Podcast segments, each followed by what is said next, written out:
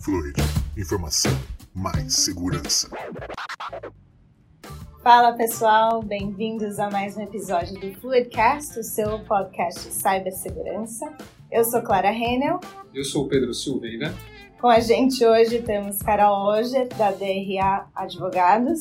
Temos também a Paula Caixeta, da Orange Risk Advisors e vamos bater um papo hoje sobre seguro cyber, sobre LGPD, ataque cibernético, ameaças cibernéticas, como manter a sua empresa segura e como ter uma camada a mais de segurança. Vamos lá? Bora.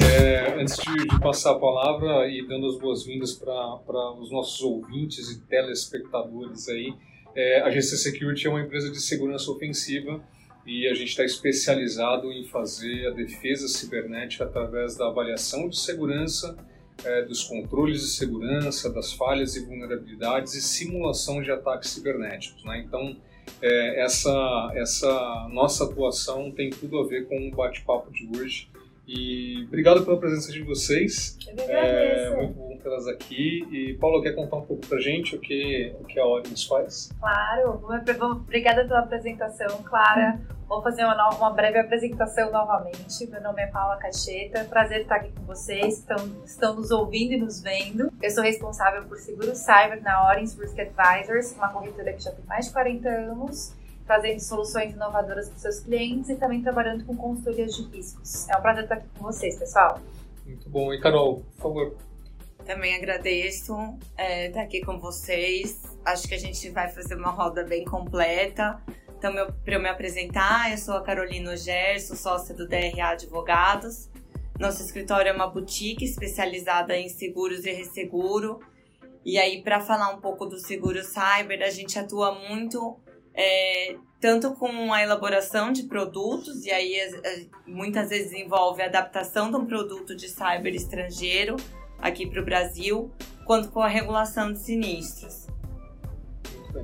Muito legal. Bom, pessoal, só para contextualizar um pouco, a gente vê que realmente é um assunto importante. O Brasil é o segundo país na América Latina mais afetado por ataques cibernéticos é, sofreu mais de 16 bilhões de tentativas de ataque só no primeiro semestre desse ano. Isso é bem preocupante, né? Então a gente vai ver o que pode ser feito, como se prevenir, é, como ser proativo, né? Para você não, não, esperar o pior, aliás, para você não reagir no, no pior cenário, sempre estar tá preparado para proteger a sua empresa. Então, vamos lá. É isso aí, a gente estava falando uh, agora há pouco antes de, de começar a gravação, né, é, sobre alguns cases alguns, alguns uh, ataques. A gente viu nesse ano uh, um número cada vez maior de ataques de, de, de cibersegurança e se por um lado isso é legal porque fez crescer a, a consciência das empresas, das pessoas, é, a gente tem lidado com o risco de haver uma, uma normalização, né? De você, ah, tudo bem, abri a primeira página, tem um ataque, um ataque de segurança novo.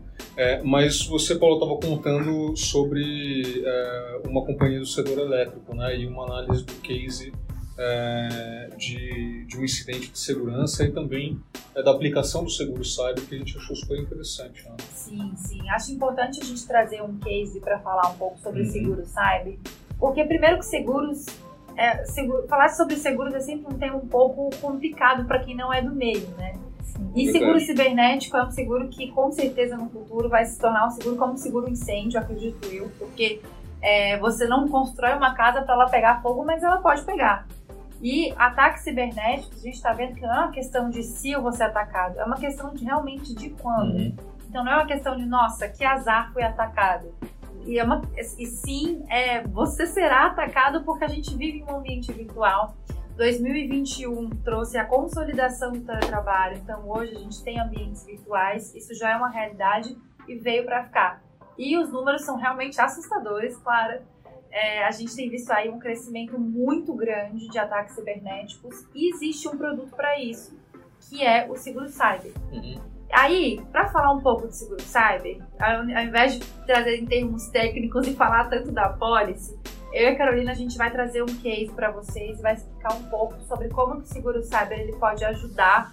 É, na verdade, não é nem ajudar, é muitas vezes possibilitar o seu negócio a continuar, porque dependendo da sua perda financeira, é, vai ser até talvez o baque financeiro que você sofra com um ataque cibernético, talvez até impossibilite o seu negócio de continuar operando. E aí você estava contando pra gente que, é, como num, fazendo um paralelo com o seguro que eu mais conheço, acho que o nosso público também, o seguro para automóveis, né, tem é. coberturas acessórias, a, a, a não só o sinistro é, propriamente dito, né? Sim. É, inclusive, é, um dos componentes assim da, do seguro cyber tem um serviço agregado de especialistas em tecnologia da, da informação que podem agir tanto na avaliação do incidente, do ataque cibernético, quanto no auxílio do segurado em reparação dos dados, na restauração dos seus sistemas de computador. Então, é um produto muito completo. É, e aí ele traz, né? A gente tem alguns produtos no mercado que podem atender essa necessidade. Então, a gente tem desde o seguro de responsabilidade profissional, que é o INO, com uma cobertura adicional de de, de risco cibernético, é, quanto alguns seguros é, de responsabilidade cibernética e o seguro cyber como um standalone. E aí a grande vantagem do, do seguro cyber é que ele tem dois blocos de cobertura, né? Então tem as coberturas third party, que, que é para danos a terceiros, que a Paula vai explorar um pouco mais no case, quanto as coberturas first party, que vão cobrir as perdas do próprio segurado. É, é isso aí. Então, olha, gente, eu sei que o assunto é um pouco complicado para quem nunca ouviu falar, então vou trazer aqui a parte que ninguém quer ouvir quando vai contratar um seguro, que é quando o acidente infelizmente acontece. Então, esse case que a gente, que a gente vai explorar um pouco agora é uma empresa do setor elétrico que sofreu um ataque cibernético. É, ela ficou um tempo paralisada, então ela teve em torno de uma semana de paralisação de operação. Houve exposição de dados de terceiros, isso foi a empresa veio a público dizer que essa exposição aconteceu, então quando você entrava no site da empresa já estava lá que já tinha já, já subiu um pop-up falando que houve exposição de dados de terceiros, pedindo inclusive para os usuários se identificarem para eles entenderem se, se os dados foram expostos ou não. A empresa teve também, é, foi noticiada, ainda que não tenha confirmado oficialmente, mas é, saíram, a mídia noticiou que, que houve aí também é, um pedido de extorsão, que é uma cobertura que, também, que, é, que é uma, algo que acontece muito nas empresas, é, que é esse pedido de extorsão pelo cybercriminoso que pede aí um valor de resgate em criptomoedas. E esse pedido de extorsão, ele acho, acho interessante a gente falar sobre isso, porque é, a gente não tem a real dimensão do, do, da extensão de danos financeiros que as empresas sofrem. E por que, que a gente não tem essa real dimensão? A extorsão, por exemplo, é muito frágil para a empresa, é uma, é uma posição em que a empresa, a empresa fica muito fragilizada quando ela tem que assumir que foi extorquida. Então, é, esse case que a gente está falando, a gente está falando não de é, não é um cliente nosso, a gente pegou um case público e está tá aqui falando das informações para chegar aqui na policy. É, é, a gente não tem a real dimensão, muitas vezes, do, da perda financeira daquela empresa em decorrência desse crime cibernético. Então vamos lá, você é essa empresa, você sofreu esse ataque, ficou uma semana sem funcionar, é, teve que colocar um aviso de pop-up para os seus usuários falando que eles foram atacados. E aí, você tem um seguro cyber. Quais são suas possíveis coberturas? Para falar das possíveis coberturas, a gente tem que falar primeiro da estrutura da pólice. Então a Polis tem a cobertura, como a Carolina falou, first parties e, e third party. First party são as coberturas para a própria empresa. É o prejuízo que a empresa sofreu. Então, um, um exemplo disso, a empresa ficou uma semana, ficou duas semanas sem operar, essa cobertura, o seguro cyber tem uma cobertura para lucros cessantes. Que é o que você deixa de perceber, é o lucro que você deixa de oferir naquele momento que você está paralisado em decorrência desse acidente a apólice dá cobertura para isso. E aí, desculpa te interromper, mas claro. eu, é, é, a gente pode usar o valor dessa, dessa é, da indenização para fazer, para manter, por exemplo, o, o, o, negócio funcionando, ou pagar fornecedores, ou pagar funcionários, ou é só sobre o lucro é, que a empresa deixou de, de, gerar pela produção. Como é que eu posso é, como é que um cliente poderia é, gastar esse ou investir de novo esse valor de indenização? Não, essa, essa é uma ótima pergunta, inclusive esse ponto que você tocou, que é esse valor que eu vou pagar para um terceiro, que eu vou pagar para um especialista, é, conseguir colocar minha rede de volta, uhum. né, à vida, porque vamos, sinceramente, quando esse acidente acontece, esse é o maior nível de estresse, é conseguir, você conseguir operar de novo, né? E essas despesas com especialistas, com experts, com advogados, é, se você precisar contratar uma empresa, você precisa contratar um PR para fazer um comunicado à imprensa, isso também é coberto pela empresa. Então, esses custos que você vai ter para se reerguer, eles são cobertos pela Policy também, custos com especialistas, né? E aí, falando um pouco sobre essa cobertura de third party, então, a estrutura da policy, cobertura de danos para a empresa, que é essa cobertura de first party, e a gente tem cobertura de third party, que são danos a terceiros. Nesse caso, por exemplo, houve aí uma exposição de dados de terceiros. Então, se um terceiro ajuizar uma ação contra a empresa pedindo, pedindo ressarcimento por essa, esses dados que foram vazados, essa policy vai cobrir isso também. E aí vem a grande pergunta que todos os nossos clientes nos, nos questionam, e inclusive é, muitos deles vêm até nós por esse motivo, LGPD. Tem cobertura para LGPD? Uma possível sanção da LGPD em decorrência desse ataque? Sim. A policy cobre é, sanções da LGPD e cobre também ações ajuizadas por terceiros com fulcro na LGPD. Então, isso também é coberto. São danos a terceiros em decorrência, danos a terceiros que a empresa possa vir a ser responsabilizada em decorrência desse ataque e também os custos que a empresa vai ter para se recuperar, né? E também os lucros, os lucros cessantes, os lucros que ela deixa de auferir naquela, naquele momento de paralisação em decorrência do, do sinistro. E a cobertura de multas administrativas, né, que você comentou, né, Paula? Então, assim, vai cobrir desde da, das sanções da, da, da, Autoridade Nacional de Proteção de Dados até qualquer, de repente, o um Ministério Público, no caso de, de dados que envolvam consumidores, né? Então, assim, realmente é um produto muito completo. E aí, nesse caso, a gente consegue ver várias coberturas da policy que podem, que podem ser acionadas, né? Então, tem um custo de restauração de rede, pra, tanto para determinar os dados eletrônicos que podem ser restaurados, quanto efetivamente restaurar esses dados e voltar à vida dos sistemas da empresa é, os lucros cessantes, que geralmente são as maiores perdas né, financeiras das empresas. E aí também, assim, é, dá um alívio muito grande, né? Você ter uma proteção nesse sentido. A perda por extorsão cibernética, que é uma cobertura super interessante. E aí, geralmente, nessa cobertura, as seguradoras, elas indenizam o segurado pelo pagamento feito pelo resgate em, em criptomoeda. E aí, muitas vezes, até pela questão da imagem da empresa, né, é, é colocado dentro da própria cobertura uma condição de confidencialidade, até por isso que é difícil mensurar, como você falou, né? É, ah, houve essa extorsão, foi pago o resgate, não foi, e as empresas se veem naquela situação porque também devem satisfação para os acionistas, né? Se você tem é, ações em bolsa, como que isso vai repercutir é, o gerenciamento de crise, né? Que como você falou, a, as relações públicas ali, aí cobre os custos de defesa com as reclamações, com as investigações, é, os custos da notificação, tanto do, do, dos usuários que tiveram os seus dados acessados, quanto, quanto da própria autoridade, né, da NPD, que é uma obrigação, né, da LGPD, é, e, e aí tem uma cobertura também muito interessante que é de monitoramento de crédito.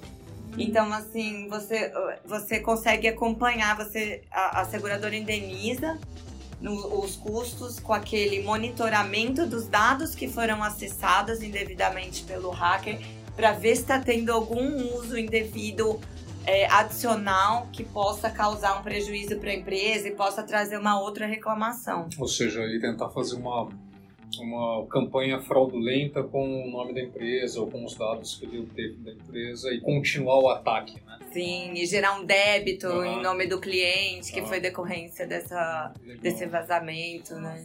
Legal. E eu- uma pergunta para vocês é a seguinte: a gente é, vê, né, claro, que é LGPD para todo tamanho de empresa, né? É, o mercado tem, tem prestado mais atenção nos grandes vazamentos, nos, né, no- nas, nas grandes corporações, mas qualquer companhia, um, pode ser atacada e dois, pode sofrer sanções, né? E, e as sanções, como a gente bem sabe, é, podem chegar aí ao limite de 50 milhões de reais por ocorrência, né? Ou 20% do faturamento.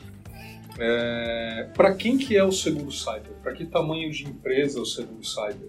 É, é um produto que pode ser é, contratado por pequenas empresas, só médias, grandes? Como é que é isso? Ótima pergunta também. Seguro sai para toda empresa que tem acesso à internet. Hum, Ou seja, todas. sim, Todas. sim, verdade. Então, é, a sua pergunta é super interessante, porque a gente tem essa dúvida, é, é- é- é- é- essa é uma ótima dúvida, né? Mas de fato é isso. Alguma, todas as empresas que têm acesso à internet podem contratar o seguro cyber. Inclusive, eu tenho visto um movimento de algumas seguradoras já fazerem umas facilities com limites menores para Uhum. empresas que têm um faturamento até 10 milhões, 30 milhões, 5 milhões são empresas realmente menores, mas é, apetite de mercado é um assunto interessante a gente tratar, porque de fato é, a gente está vendo um endurecimento do mercado que a gente na a gente chama de o mercado tá hard, né? Quem é, quem, quem é, do- quem é da área já, já entende o que significa essa frase, né? Mas porque quando a gente fala que o mercado tá hard é porque de fato a gente está vendo aí um endurecimento do mercado internacional. é, de seja, limitação. Desculpa de interromper, mas é só as seguradoras estão tão, tão, é, evitando ou estão dificultando é, a emissão das apólices. Exatamente. É.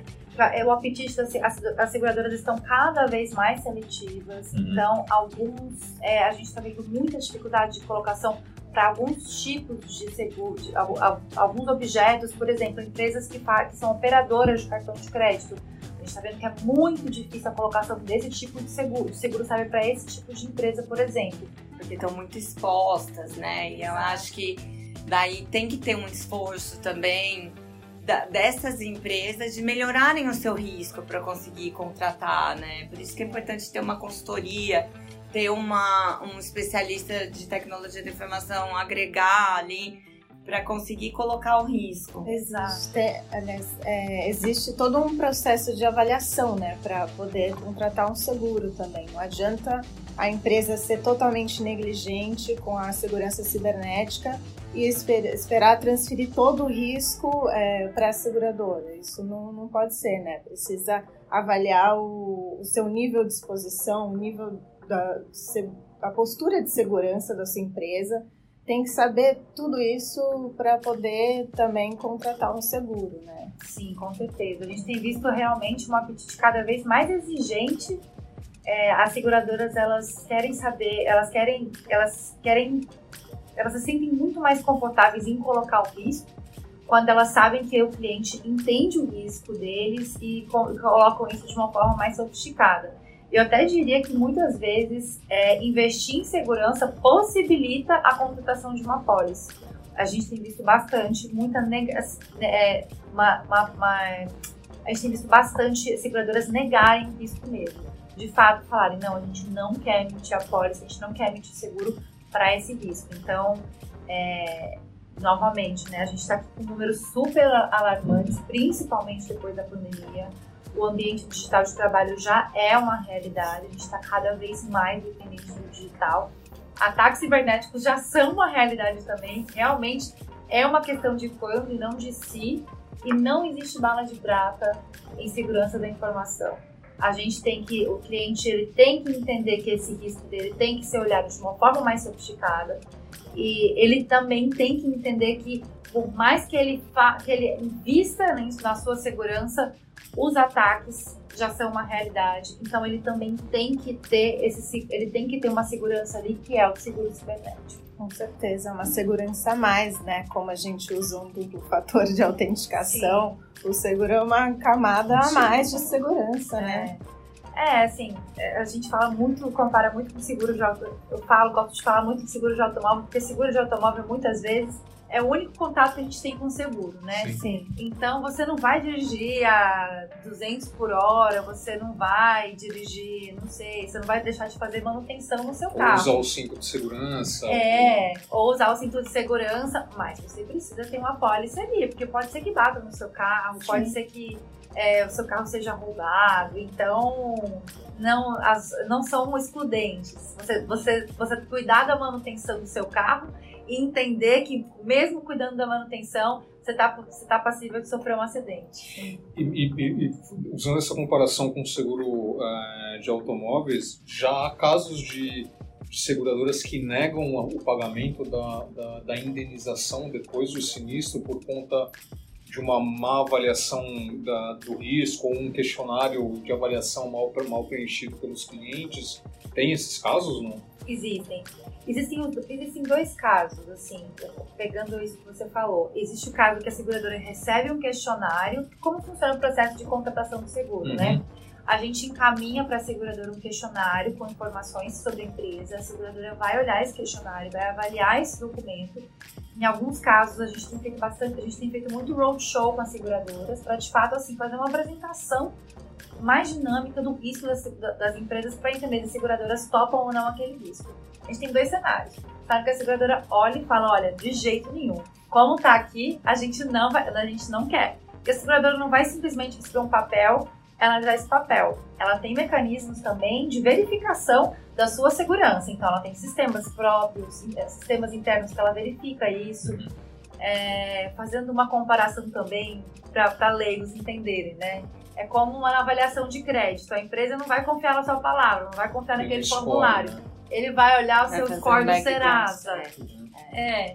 Então, assim, é importante as empresas entenderem também que a seguradora já tem um nível de sofisticação daquela análise.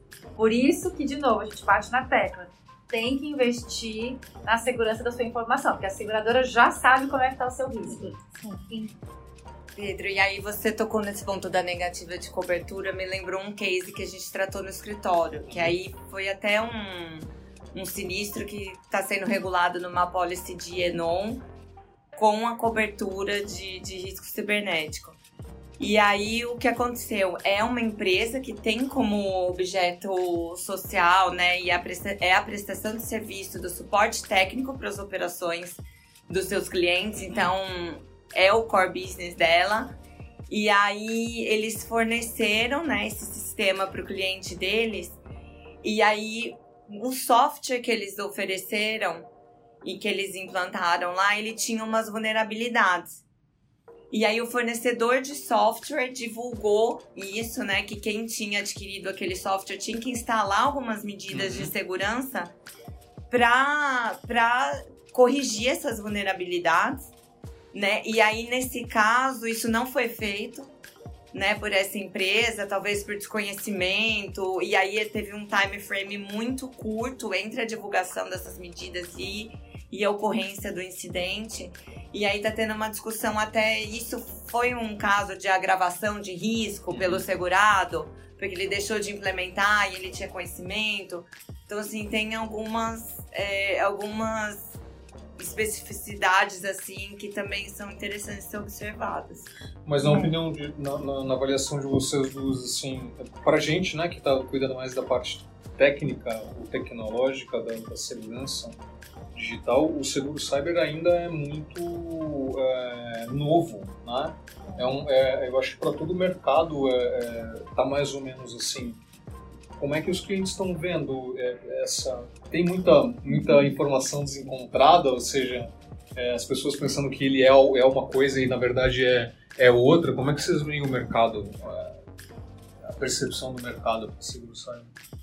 É, Eu acho que nesse ponto, Paulo, é interessante até a gente falar um pouco das exclusões de cobertura, né? É. Porque eu acho que assim, é o consumo consciente do seguro, né? Então, tanto Legal. você vê o que, que eu vou adquirir, e aí as coberturas adicionais, dá pra você brincar com isso. Então tem até uma cobertura adicional de melhoria dos seus sistemas, que aí você é, a seguradora vai pagar os custos com o especialista em TI para você dar um improvement ali nos teus sistemas. Mas também é importante saber o que está excluído para não gerar uma expectativa frustrada, né?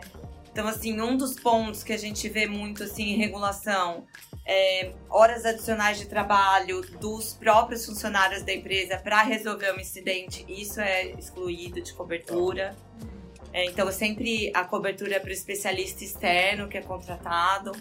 É, o, o dano material é excluído. Então, por exemplo, hardware, ou se você tem uma invasão, pensando assim num incidente de alta proporção, se você tem um hacker que invade o sistema de uma empresa e aí tem uma pane de máquina que gera um incêndio no, numa planta, esse, esse bem material, esse, esse dano de property também está excluído de cobertura. É...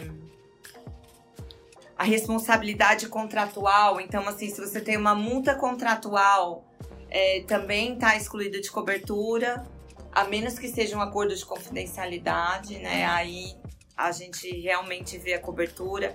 Segredo industrial e propriedade intelectual também é uma coisa interessante. Então, se vai um hacker, invade o teu sistema e aí divulga na internet a fórmula da Coca-Cola, né? Que é um exemplo Sim, clássico que a gente segredo. gosta de falar. É, então, também não tem cobertura para isso. Então é importante assim a gente ter uma, uma dimensão do que cobre e da onde você está realmente exposto. É. Eu, eu queria até complementar as discussões com assim, uma coisa que perguntam muito. Eu falo assim, mas é, é, qual que, que, que você acha que cobre mais? Me fala uma coisa que vai ser qual vai ser o meu maior prejuízo. A minha resposta sempre é não sei, depende do seu acidente. Mas o que a gente vê que é uma cobertura muito acionada é essa cobertura pós-evento, sabe? É o custo que você vai ter para realmente conseguir erguer seu sistema e conseguir voltar a funcionar. Uhum. Que é essa cobertura, que é essa despesa com especialistas, sabe? Que são especialistas que vão entrar dentro da sua empresa, trabalhar 24 horas por dia para a sua rede voltar a funcionar. E isso é caro. Por quê? Porque é, porque é urgente. Sim. Porque muitas vezes essas empresas não têm um plano de contingente adequado. Elas não estão preparadas para isso. Acredito que nos próximos cinco anos isso vai mudar bastante. A gente vai ter até uma tabela aí de serviço que as empresas já vão estar, já, já vai, vai todo mundo acostumado já a lidar com isso. Mas hoje ainda é muito traumático e causa uma paralisação no, no, no, no cliente que sofre esse tipo de acidente. Inclusive, é, a gente vê uma tendência dos clientes procurarem o seguro cyber depois que eles foram atacados, infelizmente. Ou quando algum concorrente é atacado, eles ficam com medo e aí eles, eles vêm até nós super apavorados para contratar o seguro cyber e morrer e com muita pressa, né? Então a gente espera que essa cultura seja quebrada, que de fato eles prestem atenção no risco, antes de sofrerem um acidente ou na iminência ali de sofrer um acidente, quando já tem um grupo de criminosos já atacando é, um concorrente, alguém que esteja muito próximo.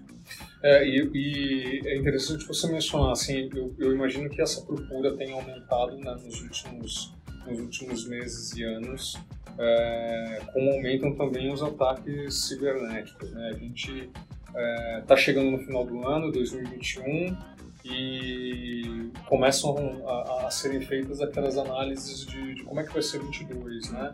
É uma, é uma notícia ruim, mas é, é, é real, assim, tá, tá, o, é, o, risco é grande, mas ele tende a piorar, né? Porque do nosso lado, né, eu comentei no início que a GC é uma empresa que está especializada em no que a gente chama de segurança ofensiva, que é utilizar é, o mesmo conhecimento que o cybercriminoso, que o hacker tem, mas para é, o bem, né? ou seja, para simular é, ataques, para fazer a, a, avaliação de vulnerabilidades, para descobrir falhas e buracos nos sistemas, nos ambientes, nas aplicações é, e aplicar os controles de correção nisso antes que eles sejam explorados por um agente malicioso, né? por um, um cybercriminoso. É, e a gente vê uh, no, no, mercado, aí na, na, na, em Deep Web, Dark Web, em tendências de ataque, né, analisando históricos de ataque, que uh, esse volume, uh, principalmente os ataques de ransomware, né, que é aquele tipo de ataque em que o cybercriminoso uh, invade a empresa e bloqueia ou criptografa os arquivos e pede o resgate que vocês citaram. É o sequestro digital. O sequestro digital, é. boa. É, ele vai aumentar cada vez mais. A gente tem agora institucionalizada é, é, a atuação de gangues mesmo, de máfias cibernéticas que oferecem serviços é, e o atacante não precisa nem saber programar ou saber uma única linha de código. Ele pode contratar um terceiro para fazer um ataque. Né? É, isso aumenta muito o número de ataque, porque você, você é o ransomware, ransomware as a service, que a gente está tá vendo cada vez mais é, se consolidar.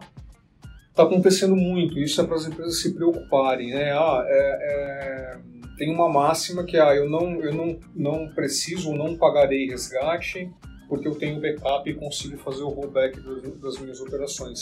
Não estou falando que a empresa não tem que ter backup, tá, gente? Assim, é, a gente é, tem que seguir pelo menos a regra, a, a, a regra 321, né? É, é, são três cópias em dois lugares diferentes, uma delas fora da empresa, né? É, é assim, tem que ser.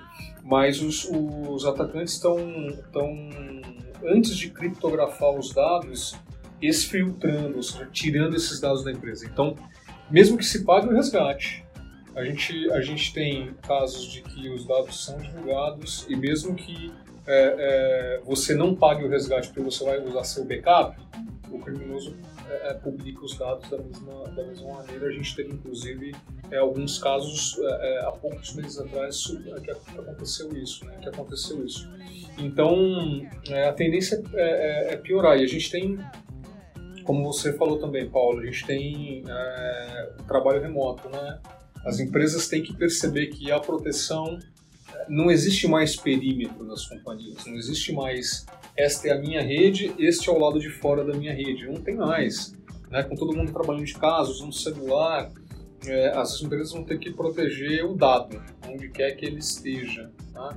É, isso adiciona adiciona certa complexidade, mas a gente vê, é, e é muito interessante que, as, que quem tá, está assistindo e ouvindo a gente saiba, assim, os controles, pela nossa experiência, os controles básicos de segurança, né, você ter uma, uma avaliação de segurança é, contínua, né, uma gestão de vulnerabilidades, testar os ambientes, é, é, aplicar o que a gente chama de controles é, fundacionais ou básicos de segurança, tira, tira a empresa da, da vítima por atacado, dessa vítima que vai ser atacada pelas grandes redes é, é, de, de ransomware, que vai ser atacadas por botnets, né? ou seja, a gente tem redes de computadores buscando vítimas na internet. Então, se você faz um controle, é, é, uma aplicação de controles de segurança, você já sai desse atacado.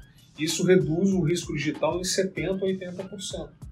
É, então, é, é, difícil a gente, a gente chegar na conclusão, mas as empresas não têm feito o mínimo. Né? E para as empresas que não têm feito o mínimo, um seguro não funciona. Uhum. Né? É, inclusive, assim, não é mais só uma medida de, de governança positiva para você. Agora passou a ser um dever legal, né? Com a LGPD aí você tem essa obrigação de tomar todas as melhores práticas, todas as medidas, e aí tem o componente de segurança da informação, quanto o componente jurídico, de adaptação de contrato, tudo.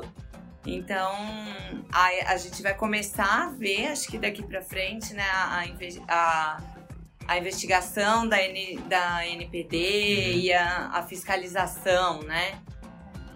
a gente vê, eu vejo um movimento assim, porque antes quem nos procuravam era uh, quem, quem, vinha por parte do cliente era o CFO, muitas vezes. Agora, quem vem, a, hoje, quem vem já é um diretor de compliance, alguém preocupado com LGPD, uhum. porque de fato é uma exposição muito grande para a empresa. E assim, tem um número que eu, eu acho que vale a pena a gente falar sobre o crescimento do seguro cyber no Brasil. Legal. Em 2019, as vendas de seguros foram de, 20, de estimados 21 milhões e em 2020, 43 milhões. Dobrou. Então dobrou. Dobrou. Então é um mercado que está em expansão e de fato, é, então, de novo, eu realmente acredito que daqui a cinco anos ninguém vai pensar em não ter um seguro cyber. É. Ninguém vai nem pensar nisso.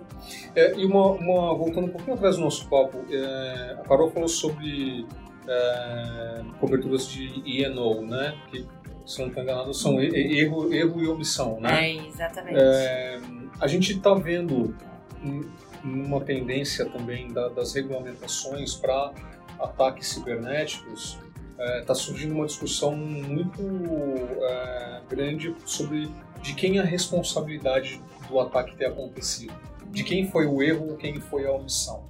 É, e a gente já vê no, nos Estados Unidos e na Europa, por exemplo, é, a, a, as, as, agências regulatórias, enfim, o poder judiciário, é, querendo culpar o CEO das companhias né, por ele ser o, o, o executivo que está é, responsável pela estratégia e pela, pela a linha de negócio. Aí, né? No final das contas, a operação é responsabilidade dele.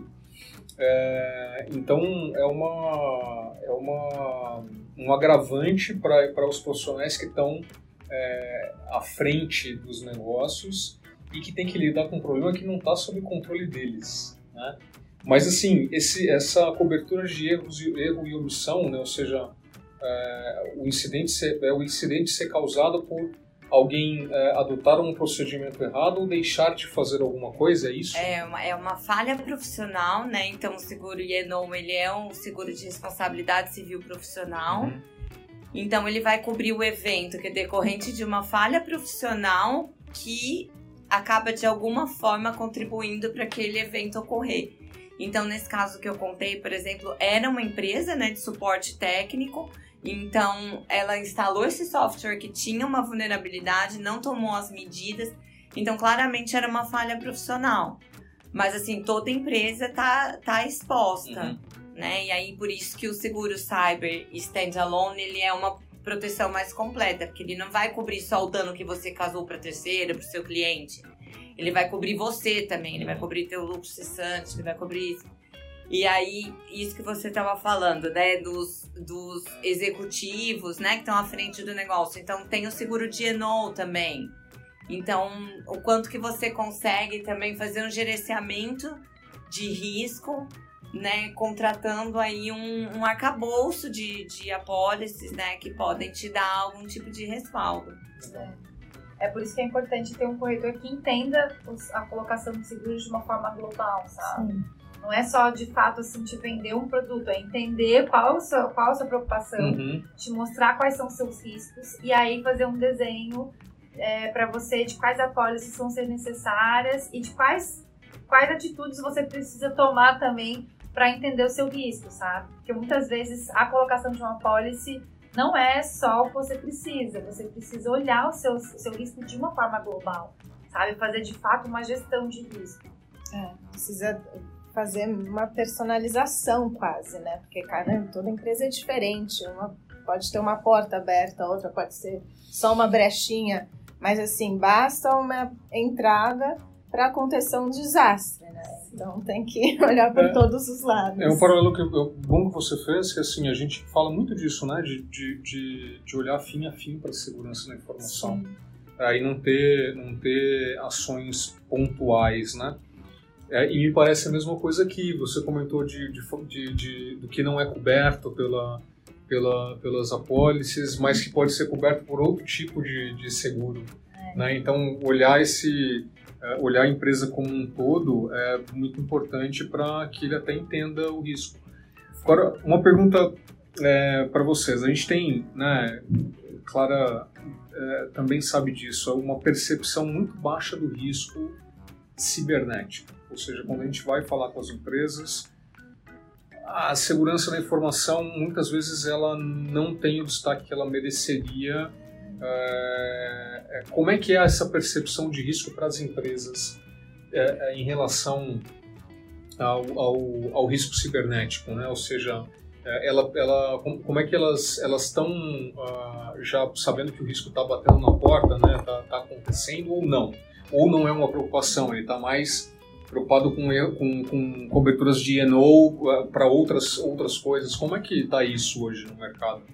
Eu vejo que assim, quem está interessado em seguro cyber é, é, é, ou ele está desesperado para contratar um seguro porque está com muito medo de ser atacado, Uhum.